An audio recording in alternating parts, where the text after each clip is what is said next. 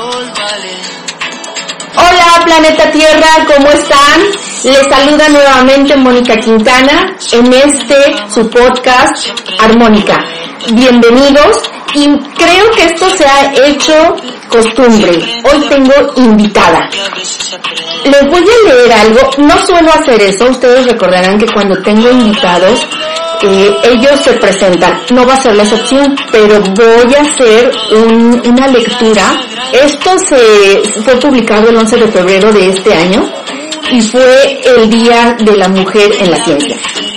Feliz Día de la Niña y la Mujer en Ciencia. Les desea la peor bióloga del mundo. No, yo no me sabía los nombres de animales, ni leía mil libros de ciencia, ni me sabía todos los datos astronómicos, ni lloraba porque me llevaran al museo. Es más, creo que mi frijol nunca germinó. Lo más científico era ver el mundo de Beckman, 11 niños, pero es que me gustaba mucho la tele, lo que sí esperaba con ansia ser bruja porque Harry Potter fan. Lo científica me vino luego, no sé bien de dónde ni cuándo, en el último año de prepa. Fue una cosa rara, pero llegó para quedarse. Me llegó después de querer ser cineasta, eso sí, veía muchas películas, tenía cámara de fotos desde niña, e hice un par de cortos chundos cuando tuve celular. ¿A quién se le ocurre decir qué vas a hacer a esa edad? Pero bueno, así funciona la vida. Seamos lo que se nos antoje ser en el momento en el que se nos antoje. No casen a sus niñas ni a sus niños con una vocación. No vean con desdén las Barbies ni enaltezcan jugar con carritos y microscopios. Las niñas y niños son eso. Tienen el derecho de que les permitamos ser todo. Yo jugaba con muñecas, con bici, con coches, con muñecos de papel, gracias a mis padres porque nunca me dijeron que me tenía que gustar ni menospreciaron ninguno de mis pasatiempos. Mucha ciencia, que es como magia, pero de verdad. Quizá sí terminé siendo bruja. Qué bonitas palabras, Adriana Miranda, la bióloga Adriana Miranda. Bienvenida y te dejo el micrófono para que te presentes. Hola, hola a todos y a todas por ahí. Sí, qué chistoso de escuchar eh, lo que escribí después. Pero bueno, como, como dice mi texto y creo que ya se me hizo costumbre presentarme así, la peor bióloga del mundo, porque eh, si cada que alguien me pregunta algo muy específico de biología, me quedo con cara de what. Pero bueno, soy Adriana, eh, soy mexicana, tengo 28 años, estudié biología, estudié biología en la Facultad de Ciencias de la UNAM. Como bien se leyó en el texto, no, no estoy muy segura cómo llegué ahí, pero bueno, llegué ahí, lo disfruté mucho. La verdad es que aprendí muchísimo durante, que fueron cuatro años, sí, de carrera. Después hice, bueno, al final de mi carrera hice una estancia en el Instituto Nacional de Pediatría, eh, conocí a quien iba a ser mi futura directora de tesis de maestría y cuando terminé me fui con ella a trabajar a Ensenada, Baja California. Si no han ido, se los recomiendo ampliamente, es muy bonito. y pues empecé, empecé a buscar congresos, empecé a buscar como más cosas, ir, ir a otros lugares, ir a otros países, conocer más personas que hicieran ciencia. Después terminé mi maestría, eh, dos años y medio más tarde, y decidí que ya, mucha ciencia por un rato, entonces que me iba a tomar un descansito de eso, que iba a regresar a Ciudad de México y me dediqué a la docencia por tres años. Entonces estuve como maestra de cátedra en la preparatoria del TEC de Monterrey, Campus Santa Fe, por tres años y ahí eh, aprendí un montón de cosas. Uno pensaría que, que, que, fui a enseñar un montón de cosas, que espero que sí, pero también, también aprendí mucho. Me gustó mucho, mucho, mucho ser eh, docente, ser maestra, pero al final pues me volvió la, ni tan mala bióloga porque me volvió la cosquilla de regresar a hacer investigación, de regresar a aprender eh, más. Y ahora ya mm, sabía que quería irme al extranjero y entonces me tomó bastante, bastante tiempo poder irme al extranjero, eh, tres años que fue lo que duré dando clases. A partir del segundo año fue que empecé a buscar realmente irme y ahora estoy desde febrero en Alemania, en Berlín, y estoy empezando mi doctorado en el Instituto de Nutrición Humana en Potsdam, que es una ciudad pequeñita al lado de Berlín, en el grupo de fisiología muscular. Entonces estoy recién empezada recién, sí, pues recién contratada también. Y pues nada, esperando a ver cómo va esto del doctorado después de unos cuantos años de pausa científica. Sabes, Adriana, quise leer tu texto primero porque creo que sabemos los caminos por los que andamos y el que el empoderamiento femenino a veces lo vamos dejando olvidado o vamos diciendo sí hay luchas o a veces pues escuchas a los que eh, contraponen esta parte pero realmente lo importante que es que las personas o las mujeres en este caso hablando específico las mujeres que están dando pasos gigantes se reconozcan pero que a su vez sean una inspiración para otras. Eso es lo que a mí el corazón me llena totalmente pero por otra parte también vemos en esas en esas cosas y ahorita lo que estás presentando que decía sí la peor la peor bióloga que a veces seguimos sintiéndonos reducidas en algunos aspectos. Tu presentación impecable, tienes una trayectoria obviamente maravillosa, así como que quien te escuche en este momento dirá, wow, qué padre, seguramente esta niña viene de una familia millonaria que siempre la impulsó, que siempre la apoyó. Dejaste pasar una cosa que bueno, que es bueno estas entrevistas porque al final de cuentas van siendo pasitos. En una parte caché que dijiste, a mí después de estudiar se me dio por conocer más, por tener más eh, congresos, pero ir al extranjero, entonces como que ahí la gente puede perderse y decir, bueno, sí, a lo mejor está hablando de esta parte de, de que ahorita está viviendo en Alemania y haciendo su maestría y trabajando a la vez, porque no lo, no lo mencionaste tal cual, pero estás en paralelo, que eso es también wow, o sea, de felicitarse, no suelo decir groserías o palabras altisonantes, pero mujeres chingonas, y tú eres eso, eres eh, grande y vas a ser, estás tan joven que creo que vas por un camino mucho más grande. Las personas que te escuchan deben decir, bueno, pues todo es facilito, ¿no? Pero entonces aquí es donde ya empecemos con, con este diálogo para que el escucha te vaya, aparte de conociendo, vaya viendo que no nada más son eh, el llegar a la meta, ¿no? para llegar a este, a que el sueño que tuviste en algún momento ahorita se esté concretando y que también volviendo a tu texto y que en la parte final dice que no nos, eh, palabras más, palabras menos, que no nos cerremos y que lo que queramos, queramos hacer lo hagamos en el momento que se quiere, porque hoy decidiste nuevamente ser científica, volver a, a la biología, pero quizá en un futuro lejano o cercano quieras cambiar de profesión y decir, la ciencia ya me dio lo que me tenía que dar y quizá puedas hacer otra cosa, hacer otro sueño. Y eso también es lo, lo lindo, o para mí me parece de esa forma. Sí, sí, yo, yo siempre digo esto, ¿no? La peor bióloga porque como que nunca, o al, muy al inicio,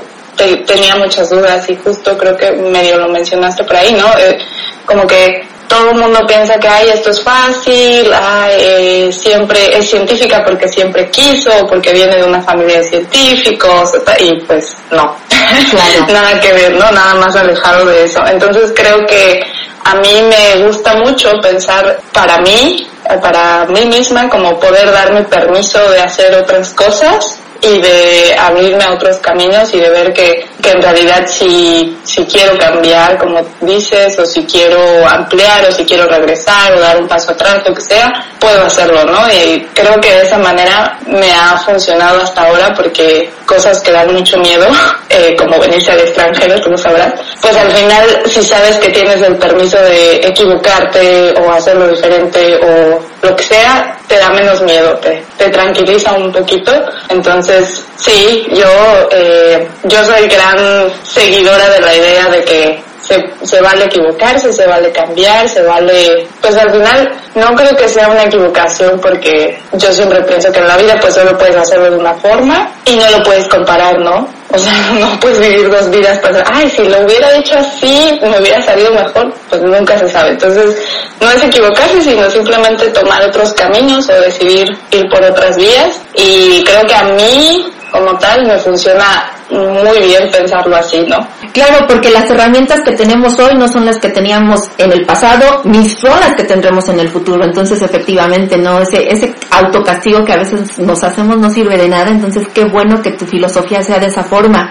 Y bueno, independientemente de que todo lo haces pensando en ti y para ti, con esas herramientas que tienes, creo que a veces no de, no dejar de lado el que en menor o mayor escala siempre somos influencia para alguien. Empecemos con esto porque como influencias que podemos ser, también es bueno que entonces conozcan un poquito más de cómo van siendo estos pasos y cómo te van formando la persona que en este momento tuvo esa decisión para dejar tal vez todo una comodidad o confort que te da el tener trabajo, el tener casa, el tener a los padres a tu lado, a las amistades y pues de momento estar en otra realidad totalmente diferente. Pero nos vamos entonces desde la parte que aunque ya lo dijiste de así como que pinceladas, al final sí me gustaría ahondar que si bien a lo mejor no sabes específicamente cómo te nació el amor por las ciencias o cómo decides ya, pues tengo que decidir una carrera y mi profesión va a ser biología y que muchas personas le tienen tanto miedo a las ciencias, ¿no? Porque el tronco común de las ciencias pues es química, física, la matemática y que de repente dices, no, yo nada más quería estar con los animalitos o con las bacterias, ¿no? Entonces, nada más alejado que cuando ya estás estudiando estás con los dolores de cabeza porque es mucho estudio, mucha dedicación. Platícanos cómo, cómo fue para ti ya decidir o cuál fue tu inspiración. A lo mejor sí hubo algo o alguien que sí fue la inspiración para ya engancharte y decir, esta va a ser mi profesión y entonces, ¿por qué es que decides eso? Ya, pues sí, yo, yo también era de del grupo de híjoles que la ciencia está muy difícil, mejor por acá. Y la verdad es que desde chica, creo yo, viéndolo en retrospectiva, que tenía mucho más talento natural para comunicación, como para escribir, para hablar, para dar conferencias, exponer, eso me gustaba muchísimo eh, y como decía y lo leías en el texto, yo quería ser cineasta, ¿no? Me enteré que, que habían cineastas mexicanos que habían ido a la escuela de cine, que la escuela de cine pertenecía a la UNAM, que podía yo, que no necesitaba ser rica para estudiar cine, ¿no? Y cuando me di cuenta de eso fue como, ¡Ah, sí, yo quiero estudiar cine y, y tal. Y me metí mucho esa idea, tomé muchos cursos de cine, de foto, de historia, etcétera, y la verdad es que hasta la fecha me sigue gustando mucho el cine, ¿no? O sea, yo soy de las que ve películas de todo tipo, pero como bien dices, cuando estaba en prepa, pues tenía que escoger un área terminal. Entonces, imagínate, 17 años escogiendo qué vas a hacer el resto de tu vida. Una locura y tontería total. porque alguien lo decidió así, ¿no? De 17 años es la edad ideal para decidir qué quieres en la vida.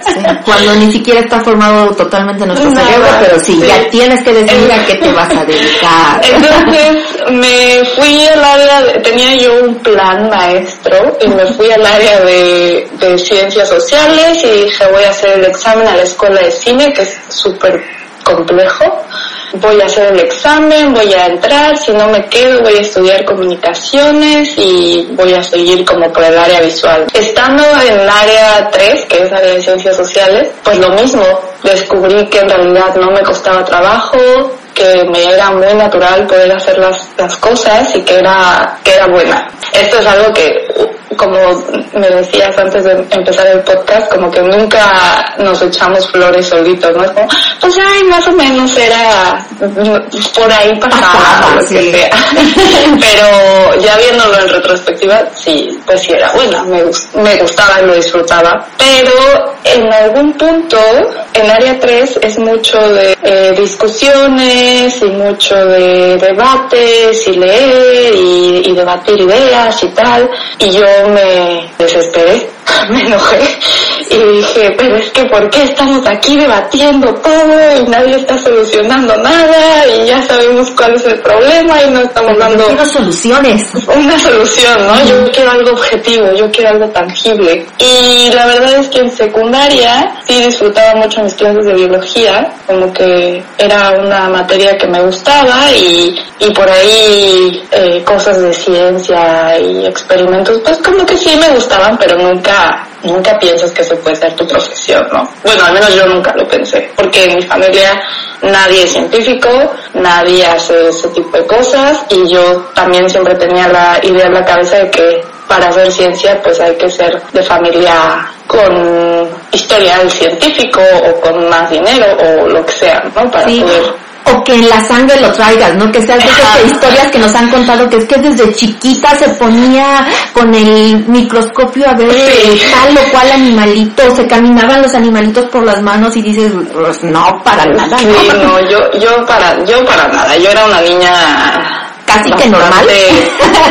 pues no, no floja, pero bastante, pues normal, me la pasaba jugando, me la pasaba viendo tele, me la pasaba peleándome con mi hermana, lo que sea, pero nunca era como que, wow, llévenme aquí al museo y, o sea, jamás, ¿no? Entonces, obviamente creces con la idea de, ah, es que desde chiquita tienes que tenerlo, ¿no? Entonces, yo nunca lo tuve y pues no me pasaba por la cabeza que a lo mejor eso me gustaría.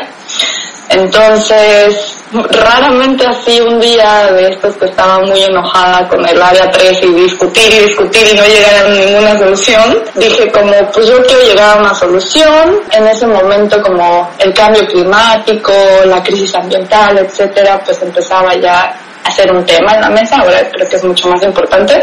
Y dije, pues ahí sí puedo ayudar, ¿no? Ahí sí puedo hacer algo, ahí sí puedo tener soluciones. La ciencia es como súper tangible y objetiva y también no, no sabía mucho yo de qué iba la ciencia, pero bueno, eso creí en ese momento y decidí eh, que iba a terminar el 3, pero que iba a cambiarme y que iba a aplicar a, entrar a la carrera de biología. En ese momento mis papás pusieron el grito en el cielo.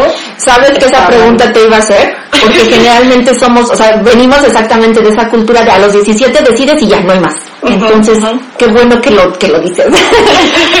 sí, de por sí no estaban tan felices con, con el hecho de que fuera yo a estudiar cine, porque es una carrera rara, la verdad. Cuando dije, bueno, siempre cine no, primero fue como, ay, el alivio, y luego fue, bueno, ahora biología, y fue como, no, esto está peor, ¿qué va a pasar aquí?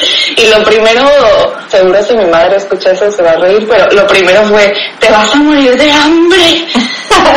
y pues bueno, ya aprendí a no comer mucho, ¿no? Para que no pase eso, pero pues sí, decidí, la verdad es que no, no tenía yo claro como un modelo de, ah, quiero ser como tal persona, solo decidí que quería hacer algo, hacer algo en ciencias. Cuando entré a ciencias quería hacer algo más ambiental y más de microbiología, como con bacterias, hongos y tal. Pero, pues bueno, bueno, ahorita llego a ese punto. Entrando a la carrera, entré, no sabía si iba a poder entrar o no, si me iban a mandar a un lugar más lejos o a la tarde o qué. No tenía yo idea, me lancé y dije, bueno, pues ya, a ver qué sale, ¿no? Me quedé en CEU, en Ciudad Universitaria, en Ciencias, en, en la mañana, que ya después me di cuenta que no había tal cosa como horarios en esa carrera, pero bueno, empecé muy atrasada porque me di cuenta que muchas personas que estaban estudiando la carrera venían de de colegios muy bien preparados o de este sueño desde chiquitos de ser científicos y entonces habían dedicado ya mucho esfuerzo previo a aprender y yo, yo no. Yo me desperté un día y dije, vamos a ser biólogos, vamos a hacer algo tangible y vamos a dejar de discutir, ¿no? Entonces, eh, la verdad es que el primer año fue súper difícil para mí. Tenía un promedio espantoso, me la pasaba comparándome con todos mis compañeritos y, y, yo creo que de ahí me viene lo peor bióloga del mundo. Mm, sufría, la verdad es que sufría mucho, o sea, pensaba, ya me equivoqué, me hubiera ido a comunicaciones, eso estaría bien fácil, porque, no porque la carrera fuera fácil, pues, sino porque yo tenía talento para hacer eso naturalmente, ¿sabes? Entonces, eh, aquí la verdad es que había que trabajar más, porque no era algo que se me diera fácilmente, entonces había que trabajar bastante para siquiera poder ponerme al corriente con, con los demás compañeros y con las clases y entender y, o sea, cosas que para mí me resultaban como, wow, para mis amigos era como, ah, sí, yo hice eso en la prepa y yo, ay, qué vergüenza. Entonces, eh, estuvo difícil el primer año, me quise cambiar muchas veces, nunca lo concreté, pero, y al final dije, bueno, pues ya estoy aquí. Y también habían, creo que ayudó que habían cosas que, que sí disfrutaba mucho, ¿no? De la carrera. O sea, conocí personas súper inteligentes, me di cuenta que el mundo de la ciencia no era lo que, lo que yo pensaba, que los, los que estaban ahí estudiando eh, conocí yo creo que a las personas más inteligentes y más cultas que he conocido en mi vida y eso fue muy padre porque justamente me, me llevaron por a conocer y hacer y a disfrutar actividades que antes no había hecho y a abrir mi mente ¿no? a otras cosas que yo no había tenido acceso. Eso me gustaba mucho, los maestros también en general me gustaban bastante, las clases, el ambiente, o sea, todo. Me era muy difícil pero... Pero, al mismo tiempo te, te motivaba a estar ahí sí, querías más. Y yo creo que también er, eres una mujer de retos y eso lejos de como decir, pues me voy por lo fácil que sé cuáles son mis destrezas y obviamente voy a estar como decías en, en este, ciencias políticas. Pues probablemente sí te sentías frustrada por la pelea, pero se te daba fácilmente el poder leer, debatir y demás porque es una destreza que tienes, o sea que ya tienes innata. Pero yo creo que el reto es el que te llevó a, a impulsarte más. Sí, hay algo que mi mamá siempre me, me dice hasta la fecha, que es, es que Adriana, si las cosas fueran fáciles, todo el mundo las haría, ¿no? Entonces creo que eso se me quedó muy grabado como, pues sí, esto es más difícil y por eso lo hacen menos personas, pero está padre, o sea, también tiene sus, sus frutos, sus cosas eh, bonitas, ¿no? Entonces, pues seguí, seguí en la biología como pude, llorando de vez en cuando, leyendo, intentando, eh, pasando o pensando al principio y ya después me fui, también entendí que, que a lo mejor si todos llevaban cinco materias, lo mejor para mí era llevar cuatro. Y dije, pues ya se verá al final cómo acabo, pero yo voy a llevar cuatro, no cinco. Y estaba yo muy preocupada por eso, porque si de repente habían comentarios por ahí de que, ay, estás llevando menos, uy, ¿sabes? Entonces, pues estaba un poco preocupada, pero al final acabé en tiempo, en mis ocho semestres, subí mi promedio, entonces ya, ya no me daba vergüenza por ahí que vieran mis calificaciones, digo, tampoco era wow, lo máximo, pero para mí estaba bien. Empecé, al final tienes que escoger un área, bueno, un, le llaman taller, que son como prácticas, en algún laboratorio, y los laboratorios que habían de microbiología y de cosas más ambientales y tal, como que no me terminaban de llamar la atención y no entendía muy bien de qué iban, entonces decidí irme más bien por cosas de metabolismo. Y aquí sí, por ejemplo, en prepa, si lo, si lo pienso, quizás, quizás sí hubo un momento clave, eh, porque en prepa llevas una materia que se llama educación para la salud, ¿no? Donde ves todo el cuerpo, los sistemas y aprendes dónde está el estómago y tal. Y mi maestra era bastante buena, yo que soy un perico y me la paso hablando todo el rato, llegaba y le contaba a mis papás, y es que entonces el hígado y se comunica con no sé qué y, y los pulmones, así siempre, ¿no? Y mi papá me acuerdo que en algún punto me dijo, ay, yo creo que vas a ser doctora. Y entonces, yo que no sabía nada de, de nada en ese momento, llegaban mis papás a preguntarme cómo cosas, ¿no? De, oye, me duele aquí, oye. y tú ya casi, casi extendiendo receta. y yo, y me gustaba mucho explicar como, ah, seguramente es por esto y esto y. Creo que, creo que eso sí, sí me gustaba y creo que eso me hace no tan mala bióloga. Pero entonces decidí que, que me iba por algo más de metabolismo y me metí a un laboratorio que más o menos trabajaban con diabetes y fue, digo, ya si lo en retrospectiva no era tan guau, pero para mí en ese momento fue como wow, y los artículos y el laboratorio y las técnicas y todo, ¿no? Entonces aprendí mucho, creo, conocí a mi tutora, Carolina Álvarez, creo que ella fue quizás la segunda, o la, sí, como la segunda, tercera mujer específicamente, porque han habido muchas mujeres importantes en, mi, en mi vida académica también, que dije, wow, yo quiero ser como ella, ¿no? Porque una vez más yo veía que era científica, que era súper inteligente, pero que tenía una vida cultural también muy rica, ¿no? Entonces yo dije, wow, yo quiero ser así.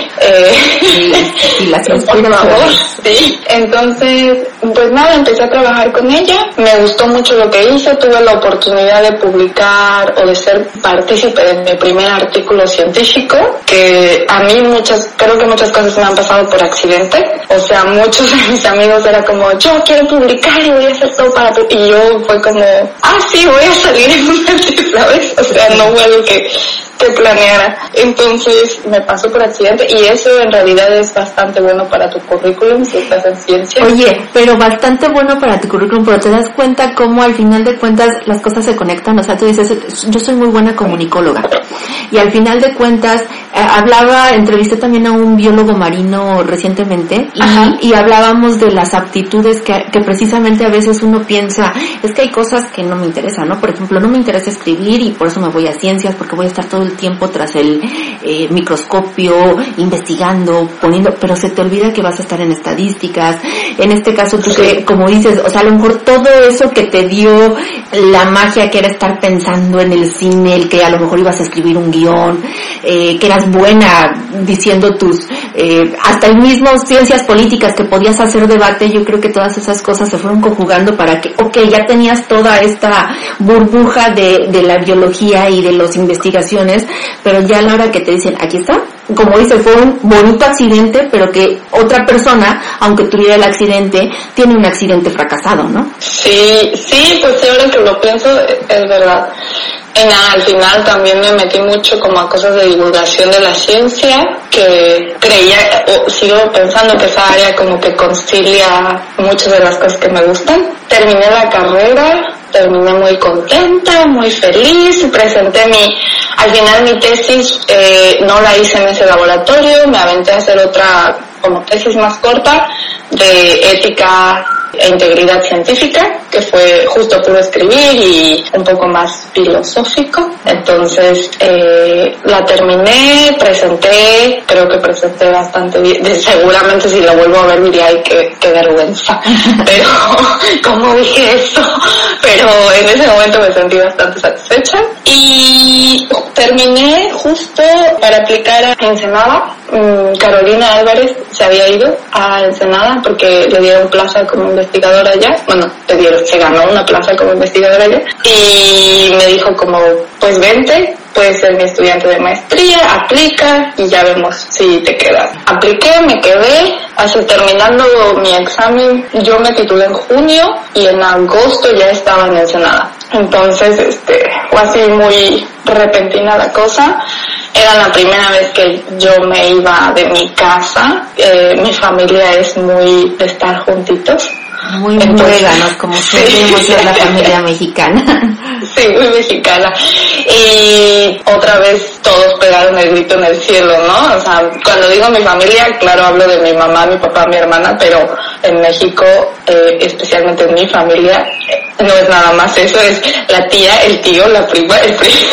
Claro, y todos dan su punto de vista que generalmente lejos de ayudar es, no, pero es que qué peligroso. Y sobre todo, porque volvemos a, es mujer y se va muy lejos y es, no, ya, ya cerca de Tijuana, ¿y quién la va a ver? Y no sabe ni hacerse un huevo y ya sabes. Adriana, ¿cómo que no sabías hacerte un huevo? Sí, yo sí sabía hacerme un huevo. Ah, bueno, entonces perdonada estás. Pero, pero No, sí entiendo el un arroz, quizás un arroz demasiada ambición. Pero bueno, me fui con el grito en el cielo de mis papás, con muchos nervios, mucha eh, incertidumbre, pues ya me voy.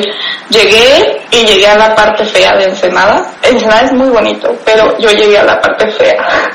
y llegué y hacía más de treinta y tantos grados y el calor no es tanto lo mío. Llegué y esta- me enfermé, en el avión casi se me revienta el oído. Así, lo peor que te puede pasar, así llegué yo, ¿no? Entonces con las maletas por ahí, mi madre me acompañó y me acuerdo que esa primera noche yo me la pasé terrible, me puse a llorar y mi mamá me dijo, si quieres, nos regresamos, no pasa nada, si te equivocas, ¿no? O si te quieres regresar, te apoyamos. Y porque llegué además a un lugar así que no estaba ni pavimentado, ni había alumbrado, ni había camión, o sí, terrible, ¿no? Entonces, y yo vivía en Ciudad de México, pues no vivía en la Condesa, pues, pero no Pero vivía en México, claro está. pero ajá, había, había electricidad, alumbrado público.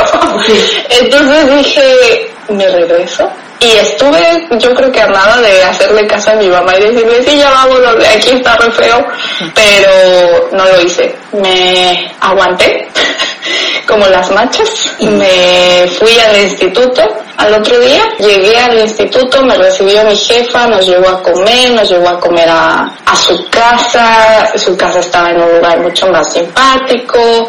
El instituto llegué, me enamoré porque está como en una montañita y se ve, tienes una vista preciosa toda la bahía. Eh, el instituto es del CONACYT, pero también comparte instalaciones con la UNAM, entonces llego y veo el logo de la UNAM y, y mi corazoncito re- respira, ¿no? Entonces llegué y dije, bueno, esto no está tan terrible. El instituto está precioso, tengo vista al- a la bahía, tengo, era un laboratorio con unos ventanales grandísimos, o sea, todo me sorprendió en ese momento, ¿no? Era un laboratorio también muy nuevo, todo era nuevo, todo eran equipos nuevos, entonces dije, wow, yo estaba acostumbrada a los equipos de los 70 y de repente llego a este lugar donde todo es nuevo y digo, wow, mi jefa habló conmigo, me dijo, mi jefa y mi amiga, ¿no? Entonces habló conmigo y me dijo, yo estoy segura que te quieres regresar, te conozco perfecto, entonces es- no te regreses, tú puedes hacerlo bien. Y dije, sí, tienes razón. Me quedé,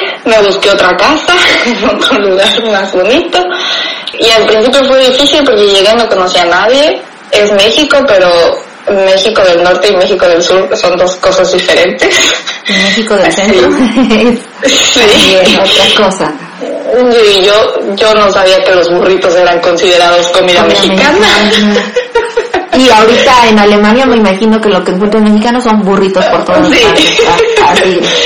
Entonces, nada, decidí quedarme y al final fue una muy buena decisión porque lo disfruté mucho, aprendí muchísimo, tuve una buena experiencia en la tesis en general, con sus altas y bajas obviamente, pero sí, lo disfruté y una vez más hice muy buenos amigos eh, de México y de otras partes del mundo que hasta la fecha sigo en contacto con todos ellos. Tra- en ese momento trabajaba más o menos en colaboración con la UNI de San Diego, entonces también yo me sentía así súper soñada, ¿no? Porque para mí todas estas cosas, para muchos de mis compañeros son como cosas normales, pero para mí todo esto era como un sueño, un, o sea, yo nunca me vi en esto, ¿sabes? O sea, para mí esto era demasiado. Entonces yo era como, wow, y, y voy a la Universidad de San Diego, y wow, hago esto, y wow, hago es, entonces para mí era muchísimo, ¿no? Y ahora, una vez más, en retrospectiva seguro no era tanto, pero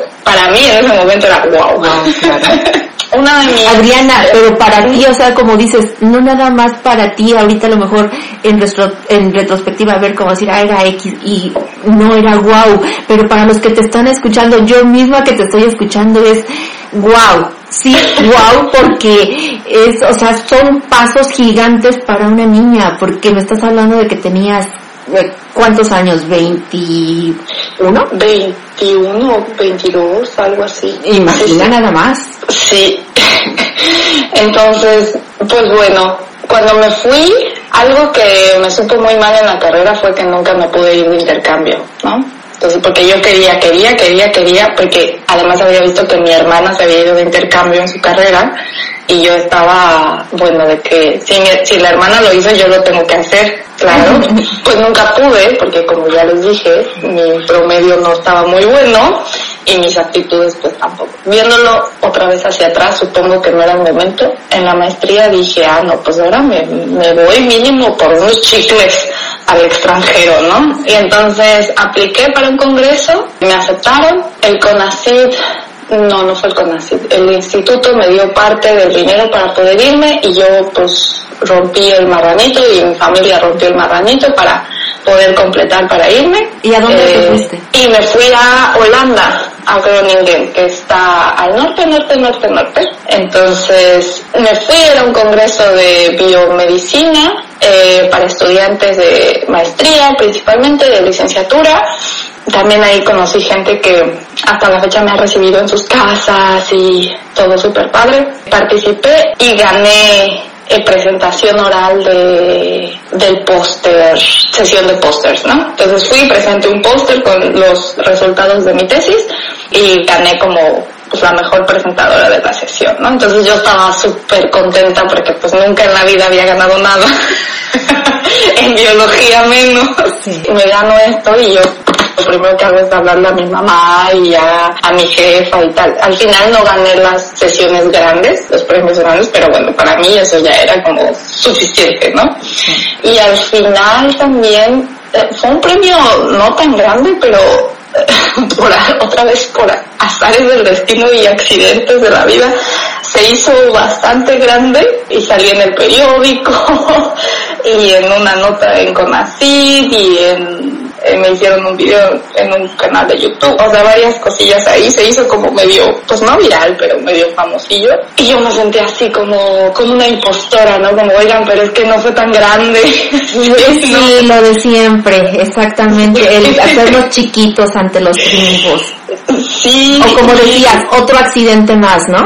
Exacto, sí, para mí felices accidentes, pero accidentes al fin, ¿no? Entonces, este, yo decía, oigan, pues es que esto no, no, es para tanto, pero pues ya, ya había salido en el periódico, ya había salido aquí, allá, me invitaron a participar en un, después de eso me invitaron a participar en un um, evento del Universal, que es un periódico en México, eh, 102, ahí, bueno, pero ¿no? Mi, mamá súper orgullosa, 102 mujeres líderes en México, ¿no? Por el Día Internacional de la Mujer, eh, el el periódico tiene estos eventos, era un desayuno y entonces había, en ese desayuno estaba la embajadora de Holanda, la embajadora de Suiza, Tesaía, que es una cantante y actriz como súper famosa ahora, estaba... De Países Bajos también. ¿Vale? La cantante que dices es de Países Bajos. No, no, de México. Esto fue ah, ya ahí en, el Universal. Entonces eran 102 mujeres mexicanas. Después me invitaron porque pues gané ese premio. Habían eh, atletas, habían eh, sí, embajadoras, habían políticas, habían actrices, de todo, ¿no? Es políticas de, de las que te caen bien y las que te caen mal. y habían muchas mujeres así eh, de ONGs, eh, una ONG que se llama Impunidad Cero, en fin, yo conocí ahí tantas, pues y siento un mujeres que dije, wow, yo, yo, por, yo qué hago aquí. Oye, eh, a lo mejor como dices, volviendo al síndrome del impostor, tú decías yo qué hago aquí, pero supongo que también la parte real también podrías visualizar de que, a lo mejor me voy a escuchar muy mal, pero es real, ¿no? A veces se, involucran otros intereses, pero yo creo que también veías otras que decías, por Dios, ella que hace aquí, pudiéndole dar, a, eh, no sé, tú conociendo más científicos, más personas que han hecho más, dices, le estás quitando el lugarcito a alguien que puede tener más visibilidad eh, y que, realmente necesita este puesto. En mi mesa estábamos sí, la embajadora de Holanda, que justamente fue como muy simpático porque estaba ella y, me dijo como, ah, claro, tú eres la de la nota que ganó en Holanda, y yo, guau, la embajadora que me está diciendo. y estaba ella, estaba Julieta Fierro, que es una científica súper reconocida en, en el área de astronomía, estaba también otra astrónoma de la UNAM que lleva la Sociedad Internacional Astronómica o la llevaba algo así. Habían, sí, muchas mujeres que yo decía, wow, yo aquí compartiendo el vino con estas personas, qué padre, ¿no? Me sentía yo muy, muy top. Y ya, eh, eh, pues eso me abrió las puertas de cierta forma a muchas cosas. Y bueno, para ese momento yo ya había regresado a Ciudad de México y decidí lo que te decía hace rato, decidí darme una pausita de la ciencia. ¿Me permites hacer un paréntesis? Porque hay algo que creo que hemos dejado de lado, pues los que en algún momento optamos por cualquier razón o circunstancia salir del país, te enfrentas mucho con la cuestión del el idioma. Actualmente, entre que la gente se le hace muy nice estar hablando o muy cool estar hablando algunas palabras hasta mal pronunciadas en inglés, pues ya pensamos que somos bilingües, ¿no? Pero la realidad es que considero que es un punto que no hemos hablado porque te digo, todo tú lo has dado por sentado de que ha sido, o no los has platicado como, ha sido fácil, ha sido fácil porque pues las cosas se dan así, como dices, a lo mejor accidentes, pero se dan, pero si una mujercita con todos esos accidentes bonitos que le han pasado, si no hubieses tenido el lenguaje, te habrías quedado limitada. Entonces, esas exigencias de dónde salen? Por tu hermana que, que había tenido la posibilidad de salir a otros países y que también tenía el dominio del idioma inglés, o tus padres te inculcaron esa situación desde empezar, porque también sé que, que no nada más es inglés y español que hablas, sino que también estás en otro idioma. Eh, yo aprendí inglés ya bastante tarde en la vida, ¿no? Comparado con, con la gente, con los niños que de chiquitos los llevan a colegios bilingües y tal. Yo no. Yo siempre fui a escuela pública y, o sea, toda mi educación se la debo a la escuela pública. Haya sido como haya sido, ¿no? Entonces, este, pero pues sí, en la escuela pública tienen ciertas deficiencias. Una bien grande es el idioma. O sea, yo en la escuela pública nunca pasé del hello, nice to meet you, ¿no? Entonces... Eh, y exactamente así, ¿no? Nice to meet you. nice to meet you.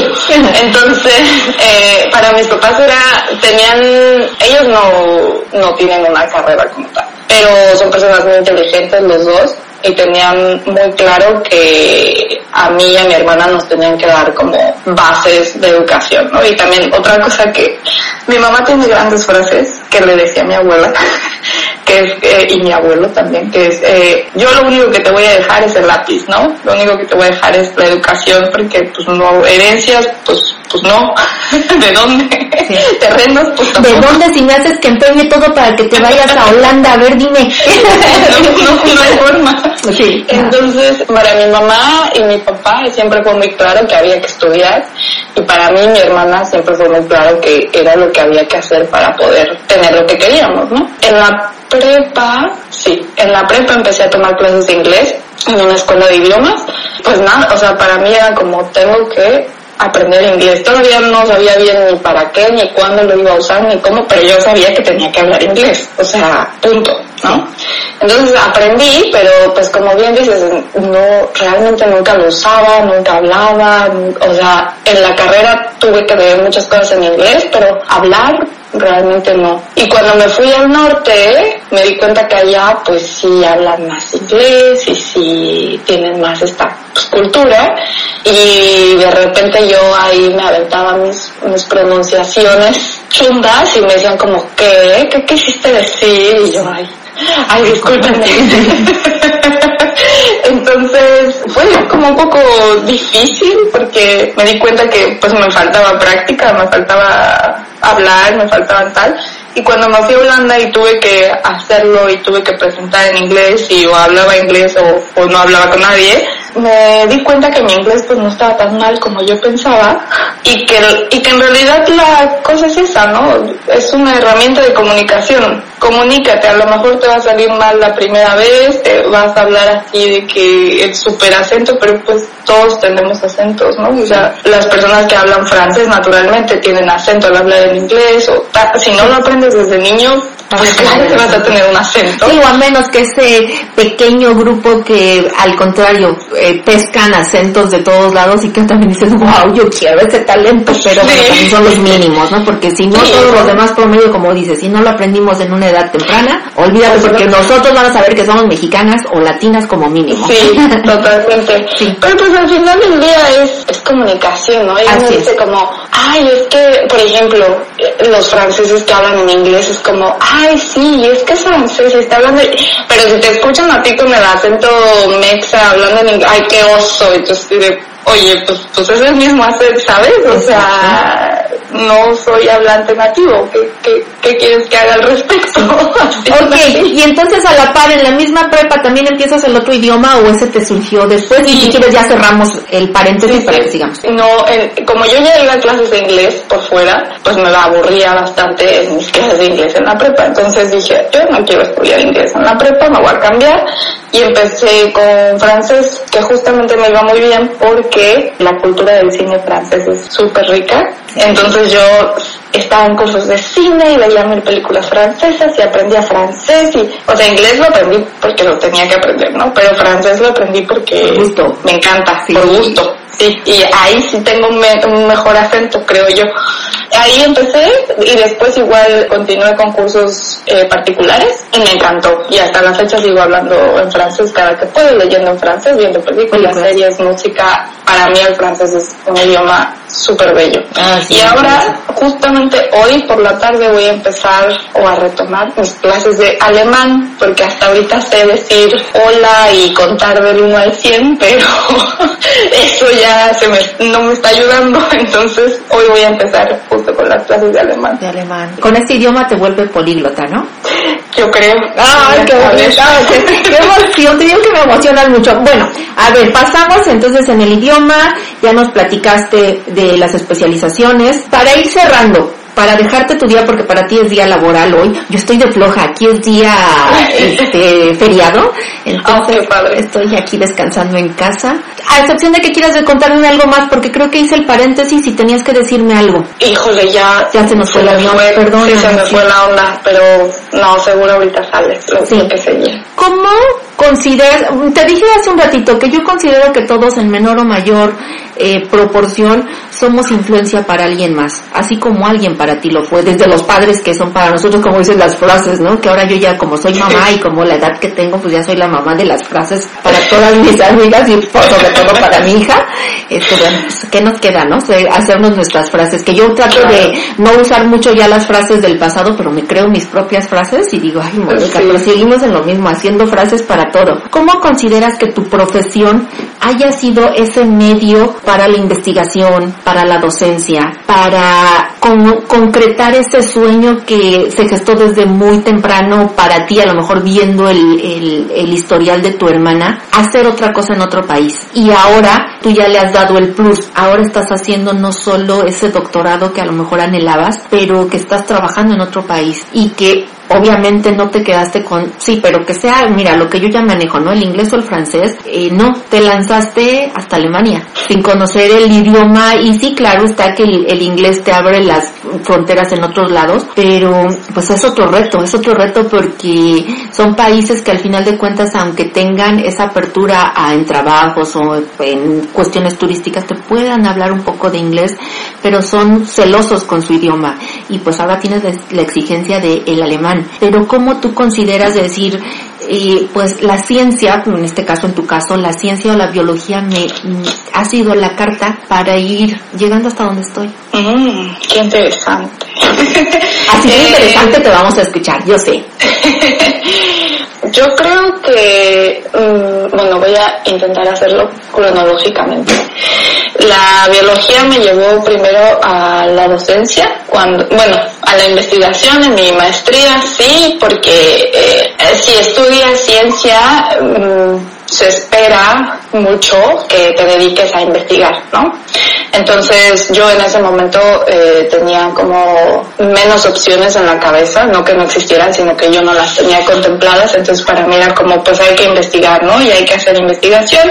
Y en algún punto yo decidí que, que yo quería pues ser un caracol que se llevara la, la casa a cuestas y, y fuera a muchos lados, ¿no? Entonces, eso es algo que mi, mi directora de tesis de maestría siempre me decía, es que desde que yo te conozco, tú te querías ir. ¿A dónde? ¿Quién sabe? Pero te querías ir, ¿no? O sea, no te querías quedar. Y no porque no me guste mi país, mi país me encanta, es lo máximo, pero pues tenía mucha curiosidad de ver y hacer cosas. Entonces, primero me fui al, dentro del país, al norte. ¿Por qué? Por cosas, cuestiones de la vida, que me encontré a, a quien sería mi directora de tesis, que ella se, eh, pudo aplicar esta plaza, que obtuvo la plaza, que yo trabajé bien cuando estuve con ella, que me dijo, bueno, te puedes venir. Y entonces ahí eh, fue que, que sí, que la biología me llevó a seguir investigando, ¿no? Yo ya había aprendido un poco o iniciado en el camino de la investigación cuando estaba en el Instituto de Pediatría y sabía que quería seguir un rato más investigando porque es, es muy, es muy bonito la verdad, o sea, estar en el, a mí me encanta estar en el laboratorio, no 12 horas o 15 horas al día como a muchos les gusta, pero me gusta hacer experimentos, me gusta estar, traer la bata puesta, me gusta estar ahí mezclando cosas, resultados y indagando, curioseando, etcétera, eso me, me gusta mucho porque siento que mi cerebro está trabajando, aunque sea difícil. Muchas, o sea, ahorita les cuento como lo, lo bonito, pero muchas veces es difícil y muchas veces digo, ah, maldita sea, ¿por qué? pero bueno. Y después, yo siempre, como supe que era buena para cosas de comunicar y hablar y tal, sabía que podía ser buena siendo maestra. Y algunas veces, eh, entre estas como, mi mamá siempre me mandaba clases de regularización para todo, ¿no? Aunque lo necesitara o no, ella me mandaba. Entonces, después de ir a clases y tomar clases, ya yo daba clases en estos centros como de regularización y tal.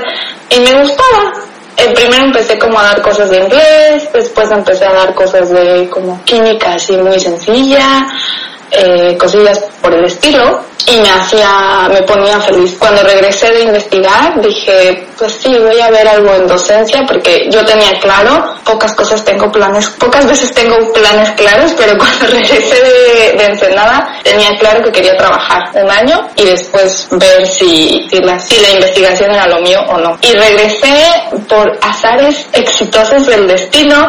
Yo regresé en diciembre y dije, bueno, en diciembre a mí nadie me va a dar trabajo porque todos están vacaciones, ¿no? Entonces dije, voy a empezar a buscar trabajo en enero. Pero, pues un día curioseando en internet vi una vacante para el TEC de Monterrey, mandé mi currículum, al siguiente día me llamaron, ven a una clase de modelo en inglés, porque yo daba clases en inglés, ya es bueno, con todo el nervio del mundo, a ver cómo se da una clase, quién sabe, pues yo la voy a preparar, porque había dado yo como clases de regularización, pero nunca una clase formal, ¿no? Voy, ya me dicen como, bueno, nosotros te llamamos, yo dije, no, pues que me llamen, yo me voy a ir de vacaciones, y sí, me llamaron y en enero yo ya estaba trabajando en el TEC, ¿no? Entonces corrí con suerte, la verdad, de que regresé de Ensenada y en, enseguida encontré trabajo. Empecé a trabajar en el TEC, me gustó, al principio fue muy difícil porque los niños del TEC son otra cosa, son otro mundo eh, que yo no, no sabía. ¿Por el estatus social? Por el estatus social, sí, el TEC de Monterrey, Campus Santa Fe es uno de los más, pues sí, con, con niños más TEC de Monterrey. ¿no? Decía, son la, la sociedad del sur, la sociedad del norte, la sociedad del centro ellos van ahí a, hacer amiguitos y socializar y, y aprender también, pero ellos van a hacer conexiones y el papá y la empresa y ya está, ¿no? Sí. Para mí eran cosas como bien diferentes. Pero al final creo que me fue muy bien. No fue fácil al inicio, pese a que tenía las ganas y el interés, quizás no tenía las habilidades bien desarrolladas. Pero mi jefa, ahora también amiga mía, eh, Luisa Escalante, que um, me ayudó mucho, mi jefa y un mentor que tuve que se llama Guille, me ayudaron mucho como a poder crecer, a poder hacer, vieron mi potencial, y eso es algo que siempre se agradece, ¿no? Que alguien más vea de que eres capaz y te diga, hey, no te rindas si vas bien por aquí. Claro. Este, vieron mi potencial, me ayudaron mucho y al final yo me fui del TEC, de hecho ahora aquí seguía trabajando para el TEC de Monterrey, eh, porque estábamos en línea, entonces llegaba del trabajo y a las 8, de 8 a 11 me conectaba a dar clases y a calificar y tal. Y me fui del TEC muy contenta, ¿no? O sea, creo que mis alumnos también se fueron muy contentos. Me llenó muchísimo ser maestra y poder, creo que algo, intenté, intenté guiar a mis alumnos como me hubiera gustado que alguien me guiara a mí, ¿no? Como siempre eh, escuchas a los niños decir como, es que yo no soy bueno, es que esto no se me da, es que estoy bien bruto, es que, es que yo no soy, yo no voy a hacer esto, es que la ciencia está difícil. Obviamente yo iba a darles clase y a enseñarles que si la mitocondria y que si el pulmón y que si el azúcar y tal, ¿no? Pero para mí lo más importante era como enseñarles que todos tenemos cabeza científica, que la ciencia es bien importante en nuestro día a día y que deberíamos de por ella un poco más y que no es esta cosa inaccesible que nos hicieron pensar, no es esta cosa que solo los cerebritos y solo los inteligentes y solo los los que son bien chuchos para las mates pueden entender. Eso siempre fue mi idea con mis alumnos. Por, por más chiquito que fuera su logro, o yo siempre se lo celebraba, ¿no? O siempre que, y yo también soy así, ¿no? Que me dicen como, tengo una pregunta tonta. Y yo, a ver, echa preguntas tontas, ¿no? Échale. Y también soy muy sarcástica, entonces de repente, no hay preguntas tontas. Y me preguntaban y yo, bueno. Está Pero justo los hacía, a mí me gustaba mucho eso, hacerlos sentir en, en confianza, de poder equivocarse. Y yo les decía, es que la ciencia no es de que voy a ir al laboratorio y ya me salió el experimento y ya, puf, soy un top science, ¿no? Sino más bien me equivoqué, no salió, ¿qué puedo aprender? O sea, la ciencia es eso, la ciencia es equivocarse, la ciencia es eh, aprender, la ciencia es curiosear, pero no es tener las respuestas. O sea, la ciencia es tener las preguntas, pero no las respuestas, ¿no? O sea, tener las respuestas viene luego y qué bueno que venga, pero si no tienes las preguntas, tú no tienes nada. Sí, porque ya estaría todo Ajá, en la mesa, ¿no? De he que antes ahí. hicieron eso. Y entonces, eso hacía yo con mis alumnillos, me gustaba mucho, lo disfruté ampliamente, aprendí mucho, les intenté decir todas estas cosas que, que les estoy diciendo a ustedes ahorita de a los 17 y les preguntaba siempre, ¿ya saben qué quieren hacer? ¿Ya saben qué quieren estudiar? No. Y siempre les decía como, ¿cómo? ¿Tienes 16 años y no sabes qué quieres hacer de la vida? No, no es posible. Entonces se reían mucho, y entendían que pues hay que tomárselo relajado, ¿no? Y más si tienes las posibilidades de poder tomártelo relajado. Me gustó mucho, pero en algún punto en estos tres años que fui maestra, sentía que ya no tenía mucho que enseñar y que más bien era momento yo de volver a aprender. Y fue cuando decidí que quería hacer un doctorado, pero que no quería hacerlo en México, porque las condiciones de doctorado siempre es trabajo de mucho y normalmente en ningún lugar están 100% remuneradas, pero en México está difícil la cosa. Entonces dije, bueno, si ya voy a trabajar yo mucho, pues ya mejor me voy a otro país a disfrutar, a ver, a conocer y a sufrir en otro país, ¿no? Mandé, mandé, mandé aplicaciones. Cuando mi hermana me pregunta, ¿cuántas aplicaciones mandaste? Estoy segura que más de 100. Estoy segura que fueron más de 100. Y es bien difícil, ¿no? El- como el, re- el rechazo, el no, no quedaste, No, quedaste sí. tercero, no, no, no llegaste a la segunda etapa, no te dieron, ¿sabes? O sea, ya de verdad llega un punto en el que dices, bueno, ya que nadie me va a aceptar o qué. y muchas veces, perdón, O tan solo cuando platicamos, ¿no? Recuerdo que también ya tenías algunas aceptaciones, pero era como, ok, me voy a ir, pero prácticamente como sobrevivo, ¿no? O sea, al final Sí. el país al que voy Sí. es caro y hazte bolas con las cuentas. Sí, sí, Pues, sí, y sí. eso yo, yo también tenía claro, digo, yo creo que trabajar también antes del doctorado me ayudó a, a tener claro que no quería vivir ya como como Estudiando. penurias, ¿no? Ajá. O sea, dije, pues ya estoy preparada y sí va a estar eh, fuerte, difícil, pero quiero tener un mejor nivel de vida de lo que ya tengo ahora. Entonces yo no voy a aceptar menos de, de lo que tengo ahora, ¿me explico? Entonces eh, fue difícil. Nunca, nunca, nunca apliqué a un doctorado en México. No sé si me lo hubieran dado o no, pero nunca lo, lo apliqué porque sabía que esa no era mi meta. Fue muy cansado. En mi familia ya decían otra vez ya la rechazaron, no le hablen esta semana, este, ya la estamos, ya la vimos ahí toda triste, apachurrada, lo que sea.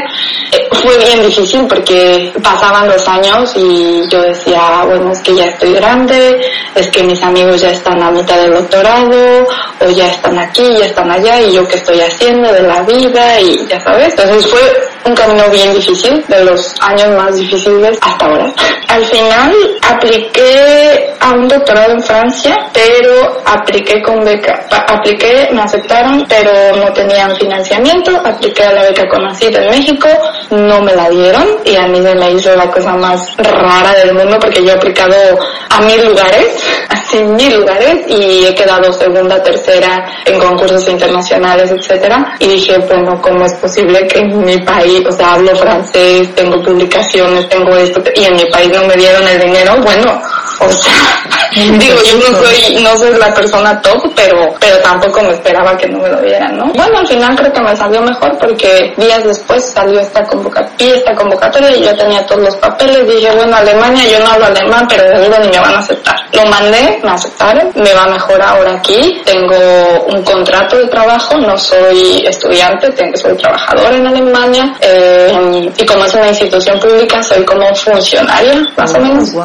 Ajá, entonces al final me salió mejor. Ahora en retrospectiva me acuerdo cuando mi, mi madre y mi hermana me decían, es que te vas a ir, ¿no? Yo llorando porque otra vez me habían rechazado, es que te vas a ir porque es lo que quieres. Y yo, ¿cómo sabes? No porque quiera, me voy a ir, eso nadie lo sabe. Y ahora que lo veo digo, sí, me fui porque, no porque sea la persona más brillante, no porque sea, wow, la científica que se va a ganar el Nobel en 2027, pero porque nunca lo dejé, ¿no? Claro, Siempre sí, por la ahí. disciplina, exactamente, y por el sueño, querer, o sea, es ser constante, ser constante en lo que quieres y no dejar nada más de, ok, pues ya lo mandé, ya me rechazaron mil veces, ya no voy a querer una más, ¿no? Sí, me, me rechazaron muchas veces. Después intenté irme por otros medios, o sea, porque mi punto era irme al extranjero. ¿Por qué? No sé muy bien, pero yo quería irme al extranjero, quería saber, ¿no? ¿Qué era? Y como yo creo que es la curiosidad, ¿no? Y es muy, Sí. muy normal porque por una parte ya lo habías conocido, ya sabías que había otras cosas que ver afuera. Tanto, eh, no, o sea, en las cuestiones de estudio cuando te fuiste a Holanda, o cuando también te platicaba tu hermana o ver la trayectoria de tu hermana. Entonces, Sí. claro que sabías que había, que había más y como dices, yo tenía las herramientas, el idioma, tenía todo para hacerlo. Sí, sí, y yo veía justamente, en- me fui a Holanda, pero también me fui a Chile. En Chile ya estaba aceptada en el doctorado. Me fui a Chile dos semanas a una escuela de doctorado como para ver. Me aceptaron. También me fui a Suiza hacer unas entrevistas presenciales que ellos me pagaron. Todo esto ellos me lo pagaron, ¿eh? Yo, yo, yo no. me fui a Suiza a hacer unas entrevistas y, y yo veía a, a la gente, veía las cosas y decía, es que sí quiero, sí quiero estar aquí, ¿no? Va a ser duro, pero yo quiero. Pues ya estaba acostumbrada a que fuera duro, ¿no? Ya estaba acostumbrada a tener que echarle de más ganas, pero bueno, así lo quise hacer. Al final estoy aquí, mm, hasta el momento estoy bastante bien. Mi grupo de trabajo es súper eh, agradable, somos un grupo que está empezando, entonces todos estamos como llenos de curiosidad y ganas y tal. Pues hay días, una amiga de México aquí me dijo un día como la primera o segunda semana que estuve aquí, me dijo, los días buenos son súper buenos y los días malos de verdad son malos, malos. Y yo dije, ah, sí. Y ahora que ya he tenido días buenos y malos, sí, te das cuenta que los días buenos te la pasas genial y qué bonito y bla, bla. Y los malos dices, bueno, pero ¿qué estoy haciendo aquí? Eh, ¿Pero te refieres al clima o en qué sentido a los malos o en lo laboral? Me refiero a que hay días que te levantas y vas al súper y creíste que escogiste shampoo y no era shampoo, era jabón, o ya sabes que cualquier cosita, porque no hablas el idioma, porque no eres de aquí, porque el clima está feo, porque no llevaste tu paraguas y te llovió, todos esos, porque quisiste pedir un café y nadie te entendió. etcétera. Pues yo espero que todo lo vayas modificando y que ahorita no tengo los cines con esos días tan bonitos que están, porque a mí algo que también, bueno, eh, creo que lo saben, eh, ahora sí que como familia lo saben, este, soy extremadamente positiva y a veces hasta en mis peores días, según yo, sé que tuve más cosas buenas que malas, pero en esto de entre luchar con otra cultura, bueno, no luchar, pero sí estar queriendo impregnarte o estar inmersa en, pero también aquí hay días que amanece lloviendo y termina lloviendo, no a aguaceros torrenciales como nos toca en zona centro en México, y son muchos rayos, pero sí es ese gris, gris negro todo el tiempo. El, en la primavera y verano hay mucha luz, pero en otoño ya empieza a descender la luz. Entre la falta de vitamina D, entre la falta de luz, entre que pues hace frío, llueve, llueve y neva y eh, el viento horroroso. Me he hecho a la idea de, al contrario, ¿no? O sea, decir, pues es el, el clima irlandés, así que uno debe de vivir bien en esos días y los días buenos, pues que sean excelentes. Entonces, ojalá para ti paso a paso vaya siendo eso, ¿no? Que no sean días malos, sino más bien sean días buenos y los buenos sean excelentes. Sí, te vas, te vas acostumbrando y yo no sé si bien o mal, pero hasta la fecha, que, es muy poco porque yo llegué aquí el 14 de febrero, entonces llevo muy poco tiempo aquí, pero estos meses ha sido como, bueno, a ver, yo estoy sola aquí, ¿no? O sea, tengo amigos, ya hice amigos, tengo lo que sea, contactos, conocidos, eh, gente en otros países que, que quiero y espero visitar pronto, pero yo estoy aquí sola. Mi familia está en México, me apoyan, me echan porras, chiquitibum, chiquitibum, pero yo estoy aquí sola. Y si tengo un mal día, es mi responsabilidad, como tú dices, como hacérmelo bien, ¿no? O, es mi responsabilidad, bueno, ya tuve un día horrible. Llego, me, me acuesto, leo, me, me apapacho y lo que sigue. No te queda de otra, ¿sabes? Entonces, o tuve un día excelente, pues lo comparto y le mando fotos a mi mamá del desayuno y hago tal cosa y o me, tuve un día que me siento súper solita, porque también pasa, pues me pongo a, ahora ya se me dio el hábito de escribir, me pongo a escribir o, o me siento súper sola, pues le llamo a alguien, ¿no? le mando un mensaje a alguien, porque al final, sí, estando aquí o estando ya como más solo o sola, te das cuenta que tienes tú que, pues, hacerte tu buen día si tuviste un mal día, pues es tu responsabilidad que al final, o sea, que hayan cinco minutos donde estuviste contento. Exacto.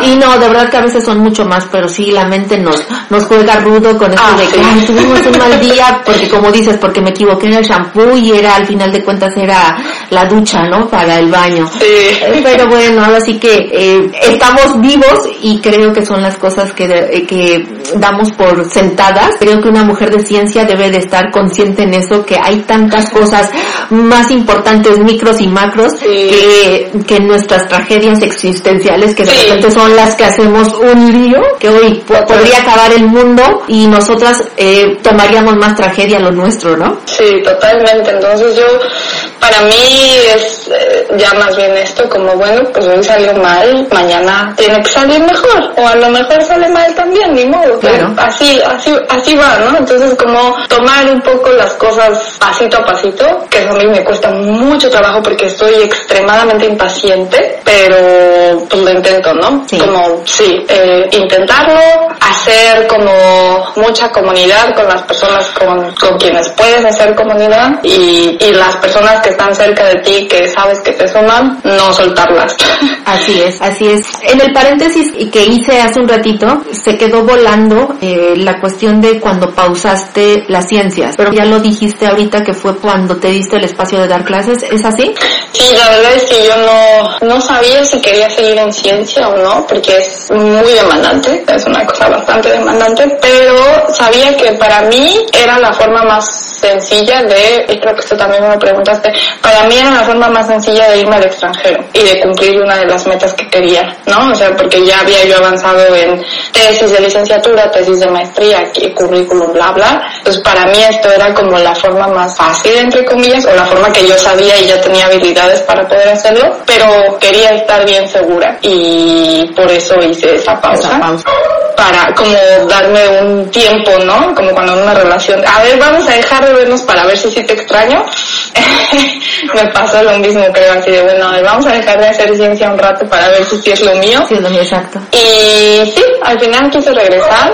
Si me lo preguntas ahora, no sé si quiero quedarme en ciencia por siempre. Tengo todavía como muchos planes en la cabeza. Eh, pero pues por ahora estoy bien aquí. Por ahora voy a trabajar en lo que tengo que trabajar, adquirir habilidades que quiero adquirir y ya después veré con qué plan sigo. Puedo entender que cuando decías que estabas aplicando mucho a muchos lugares, o sea, decías es que ya otros van más adelante, que ya otros están por terminar el doctorado eh, o X proyecto que a lo mejor tú te vas espejeando con otros. Y es que yo me estaba haciendo grande. Puedo entender que hay parámetros o lineamientos para aplicar en ciertos procesos, pero estás en los 28, dijiste? Sí, 28. Eh, yo te puedo decir que actualmente tengo 45 y me ha cambiado la vida.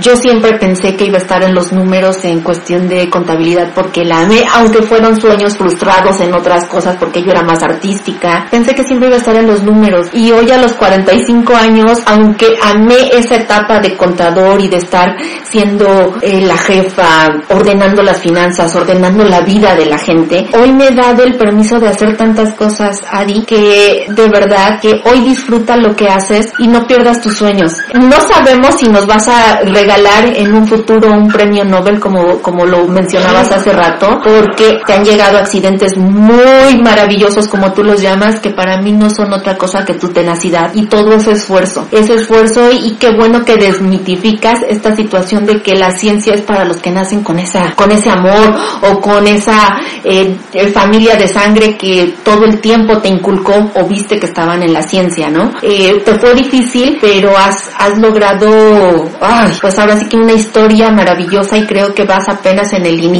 Ojalá hagas cosas, bueno, no ojalá, yo estoy segura que si la vida te da para muchos años vas a hacer muchas cosas más. Y quién no te dice que tal vez en un futuro la ciencia te lleve a hacer cine, porque también puede ser, o ahorita con, ¿eh? o ahorita con esta bendita, eh, como dijiste, eh, se me está dando el hábito de escribir. Pues mira, también eso es perfecto porque que no te dice que entre lo que sabes eh, en tus historias, en nuestras tragedias que nos hacemos en, en la cabeza o nuestras historias fabulosas que nos hacemos en la cabeza, haces un guion de, de, de aquella eh, científica que quiso ser cineasta y que hizo tantas locuras que a lo mejor tienes para mucho más eh, cosas que pensaste que ya las dejaste en el pasado, pero que quizá no, no sabemos. Yo te digo, tengo 45, prácticamente 20 más que tú, bueno, no 3. 14, 15, ¿cuántos hay? Hagamos de cuenta que no sé de números, pero sí te puedo decir que yo, yo a estas alturas siempre me trato de reinventar y que no sean los años los que te cuenten ni las... Sé que sí, este mundo tan global nos exige estar, estar en el hacer, en el hacer y en este caso pues las exigencias de un doctorado, un doctorado y a lo mejor después te vas a pedir otras, otras cosas en otros temas, pero que no sean exigencias, trata de, también eso sí, creo que eso sí lo va dando los años, te va dando esas pausas, esa situación de que sabes que te vas a comer el mundo pero no en un bocado, que vas a ir de a poco, ya de a poco porque todavía tienes el tiempo y todavía tienes las fortalezas. Entonces sigue con, con todos esos sueños, sigue siendo tan tenaz, tan disciplinada, pero no te castigues y créetela, créetela más porque yo creo que si después quieres escuchar eh, este episodio que hicimos juntas, te vas a dar cuenta la mujer que vuelvo a decir, que no digo groserías, pero la mujer tan cabrona que eres, de verdad, que, que valiente. Yo solo puedo desde aquí, desde mi parte, cerrar, primero con el agradecimiento, segundo diciéndote que te reconozco, te aplaudo y te celebro inmensamente todo esto que eres. Y va, vas por más, Adriana. Por ti y no nada más por ti, porque muchos te miramos y estoy segura que a lo mejor estudiantes tuyos, compañeros, colegas, amistades también te miran y al final de cuentas que no sea lo que nos mueve, pero sí el decir, bueno, mira, tal vez esa persona vio algo en mí que de repente se metió a, a, hacer sus sueños realidad. No sé si tú quieras decirnos algo más. Ah, sí, siempre, bueno, no siempre, pero casi siempre les hago una pregunta como que de todo lo bonito que hablamos, dinos para terminar ya con las preguntas, ¿cuál consideras que ha sido real, real el momento de decir, ya es más, no, no solo no quiero la carrera, no solo no quiero, estoy harta de esto, es más, quisiera ahorita desaparecer de la faz de la tierra? Uy, está buena esa pregunta. A ver, yo creo que eh, obviamente como para todos han habido varios momentos, pero creo que hay dos, así dos momentos que me cambiaron o que no me cambiaron, pero que de verdad dije, bueno, es que ya, o sea, por favor ya, ya ya no más qué estoy haciendo aquí, por qué, qué hice. Eh, uno fue en la carrera, como en el tercer semestre, donde quise, ahí sí quise cambiarme de carrera, no lo logré, me iba mal en las clases, me distancié un poco de algunos amigos, todo, todo iba mal. Entonces me, me quise cambiar de carrera, no me salió y dije, bueno, pues ahora qué hago, ¿no? ¿Para dónde me voy? Aquí siento que no es lo mío, me quise ir a otro lado, tampoco fue lo mío, ¿qué hago? Fue ahí creo cuando decidí que me la iba a llevar más leve, que si todos llevaban cinco materias yo iba a llevar cuatro y mi modo ya se verá.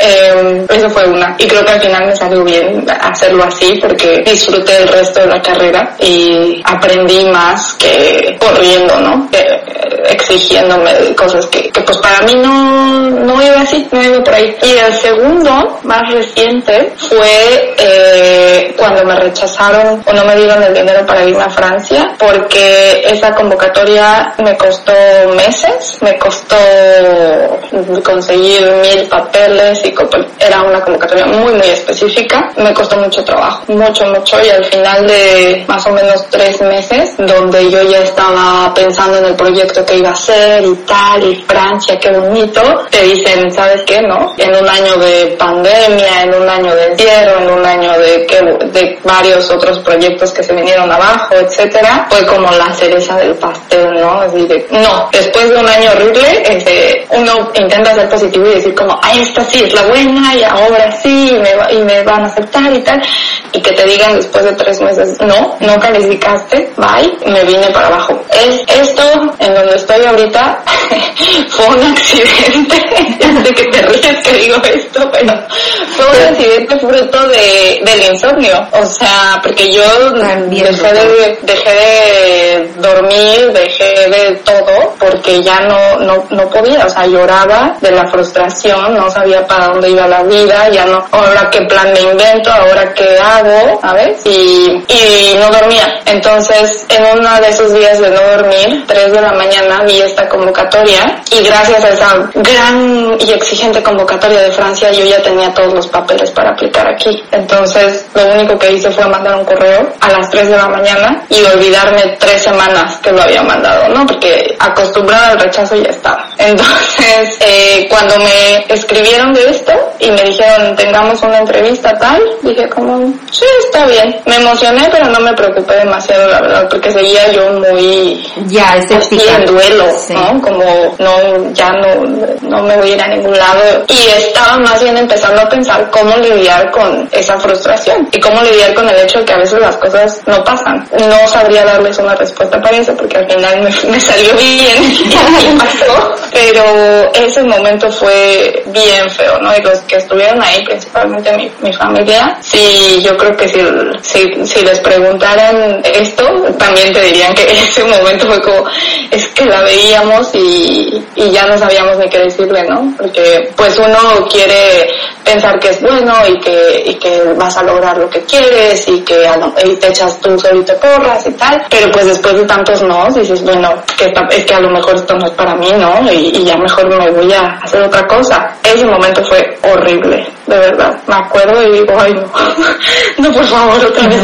No. Pues no, mira, ahorita estás en, en el sueño que quieres y sí será difícil, pero estás en él. Estás en él y, y bueno, señorita bióloga accidentada, creo que te dejo seguir con tu, con tus actividades y a lo mejor ya va a llegar la hora de lunch para ti, no sé, no sé exactamente a qué hora lo tomas por allá. Te agradezco mucho nuevamente, gracias. Eh, si tienes todo un talento para hablar, bueno, ya habíamos chateado antes, ojalá, ojalá te guste cómo quede este episodio y quieras colaborarme en algún otro, porque también difundir ciencia creo que hace mucha falta. Bueno, no hace falta porque sé que hay muchos canales de, pero a lo mejor más más amigable, ¿sabes? Para sí, que, aquellos que luego nos pasamos de técnicos. Sí, y aquellos que somos más terrenos en, en esas eh, glorias de la ciencia, pues a veces sí hace falta. Entonces, ojalá se pueda. Queda abierta la invitación. Millón de gracias. Te abrazo a, a la no tan distancia, porque ahora ya no estamos tan distanciadas, pero pues ojalá te haya agradado participar conmigo y que esto sea inspiración para alguien más, o por lo menos que los hagamos eh, cuestionarse un poquito. ¿Algo que quieras decir? No, muchas gracias a ti por haberme invitado. Me vino muy bien porque estoy justo hoy ando más relajada del día. Gracias por invitarme. Espero que les guste lo que platicamos, lo que les platiqué y que no sea la primera vez que podamos platicar. Yo siempre feliz de, de si alguien piensa que tengo algo que aportar a algo, siempre feliz de ayudar y de hacerlo. Pues sí, también te mando un abrazo a la no tan distante. Ok, este, ¿quieres compartir tus redes para que te sigan, vean tu trayectoria? Sí, sí, eh, en realidad la, la red que a mí más me gusta y donde publico más cosas es eh, en Instagram, M de Miranda, entonces M-D-Miranda. Ok, pues entonces también yo lo pondré ahí en, el, en la descripción del episodio eh, para que a quien esté interesado, porque tanto fotos como frases muy, muy enriquecedoras al final de cuentas, como dice, sí se nota a veces el sarcasmo, pero me fascina. A mí es una de las cuentas que también me encanta, me encanta seguir. Un abrazote y nos vemos a toda la audiencia. Gracias y nos vemos en un próximo cercano episodio. Bye. Un animal prodigioso con la delirante obsesión de querer perdurar.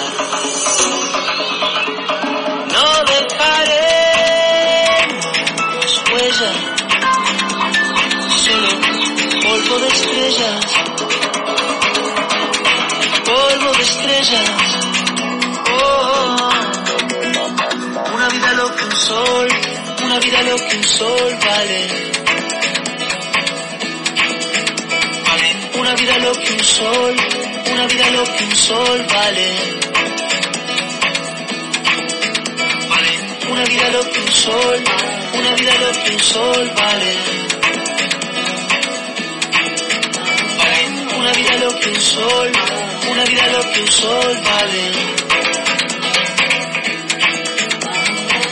vida lo que sol. Una vida lo que sol, una vida